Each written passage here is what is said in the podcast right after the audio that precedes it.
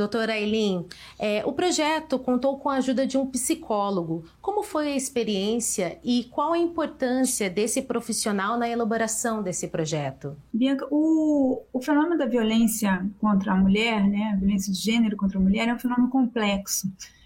E por isso ele tem que ser combatido multidisciplinarmente.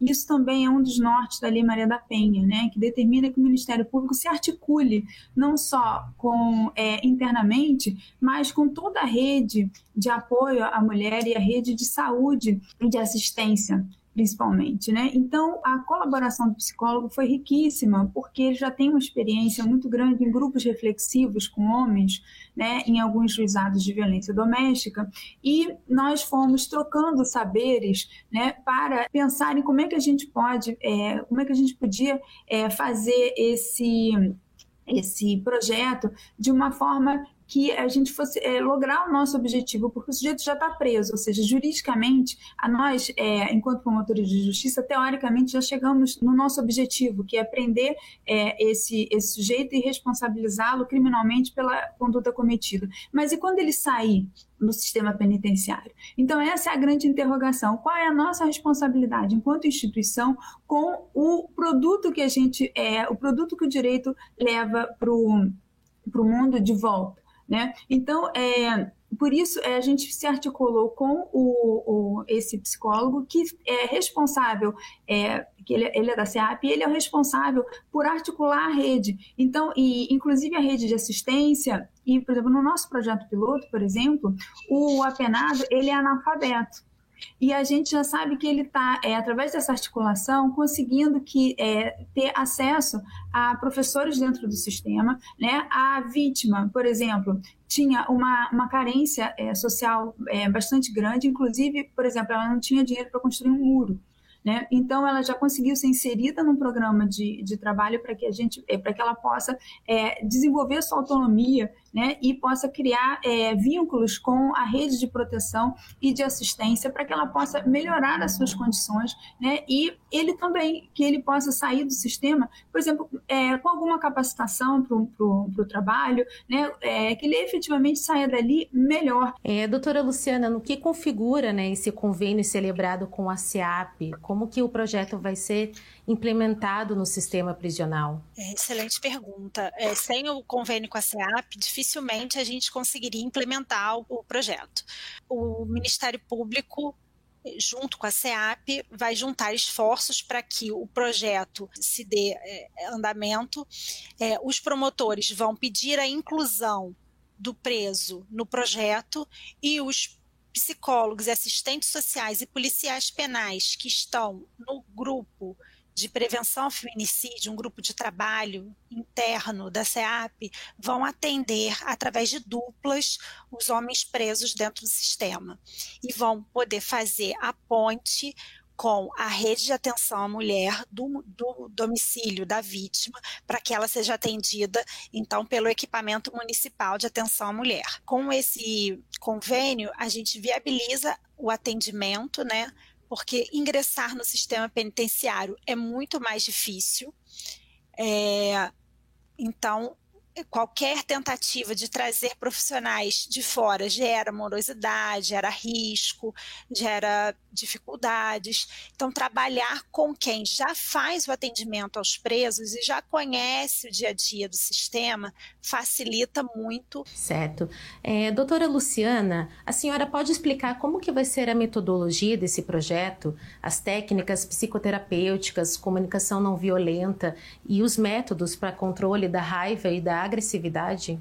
O projeto ele se baseia teoricamente num livro de uma colega do Ministério Público do Rio Grande do Sul, Catiúcia Ribas, é chamado Violência Doméstica e Programas de Intervenção com Agressores. Nesse livro, ela traz um relato de diversos é, programas ao longo do mundo é, na Espanha, na Noruega, nos Estados Unidos, enfim, em diversos lugares, é, que em cada um desenvolveu uma metodologia diferente. Mas é, a principal metodologia é de psicologia cognitivo comportamental e técnicas de controle da raiva. É, no nosso caso, a gente está ainda trabalhando para descobrir qual vai ser a melhor metodologia.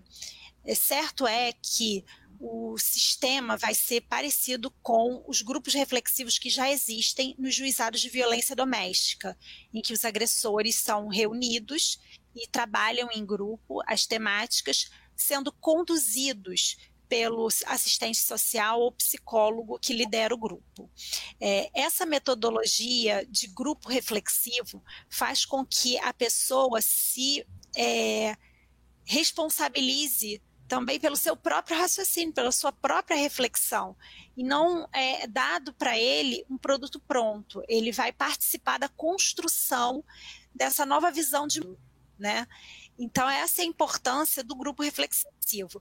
Agora, inicialmente, ele vai ser atendido individualmente para que seja é, entendido como é que é a dinâmica individual daquela pessoa, né? E depois vai ser trabalhado grupo mas a metodologia não está completamente fechada. Como anteriormente eu havia dito, existe um grupo de trabalho dentro da CEAP chamado Prevenção ao Feminicídio, que conta tanto com a equipe técnica quanto com policiais penais. Eles estão trabalhando em conjunto para a definição dessa melhor metodologia mas com certeza o trabalho vai ter essa, essa questão das dinâmicas de grupo. Doutora Eileen, esse trabalho visa proteger a mulher vítima violência, da violência doméstica e prevenindo esse delito por meio da eliminação de um pensamento sexista do agressor. A senhora acha que é possível a eliminação deste pensamento? Ótima pergunta, Bianca, porque esse é o grande desafio, né? É o grande desafio da, da nossa sociedade atualmente. Né? Então, é, e, e eu vou te dizer que é um processo educativo, né? Porque é, a questão da, da violência de gênero contra a mulher é uma violência estrutural e estruturante da nossa sociedade e das nossas estruturas, as nossas estruturas sociais, as nossas instituições, inclusive. Então, a desconstrução dessa visão é, sexista é um dever de todos, né? E principalmente dos operadores do direito, né? Por isso que nós temos é, diretrizes é, internacionais é, que nos determinam, dos, das quais o, o, Brasil é signatário, né, enquanto Estado, de que tem status de norma constitucional, no sentido de que a gente promova, enquanto operador do direito, a capacitação de todos os integrantes do sistema de justiça para desconstituir as próprias visões sexistas. Então, com relação ao agressor especificamente, né, é, o método, né, a metodologia, né, o, o, projeto, ele visa fazer com que ele tenha uma tomada de consciência desse atuar dele, né, e o deslocamento dessa é, dessa razão, dessa culpa, porque ele culpabiliza sempre a vítima pelos seus, pelos seus atuares. Doutora Luciana, e quando o projeto Vida e Paz vai entrar em vigor? Ele já está em andamento em relação ao piloto. Né? O piloto começou no ano passado, um atendimento primeiro, único, de uma dupla, é a vítima no seu domicílio de residência e o homem agressor no presídio de referência, sendo atendido tanto pelo psicólogo da CEAP como pelo psicólogo do PNASP, que é o Plano Nacional de Saúde dentro do sistema prisional, que conta também com psicólogo. É, e esse ano o piloto está sendo ampliado.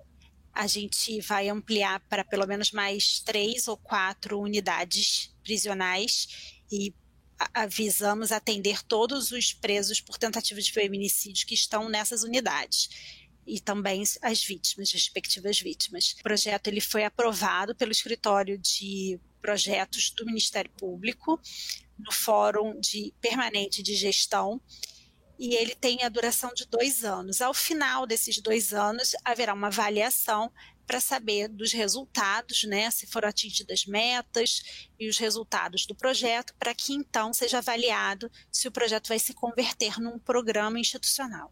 Doutoras, eu agradeço a participação das senhoras aqui no MP Cidadão, explicando um pouquinho mais sobre o projeto Vida e Paz.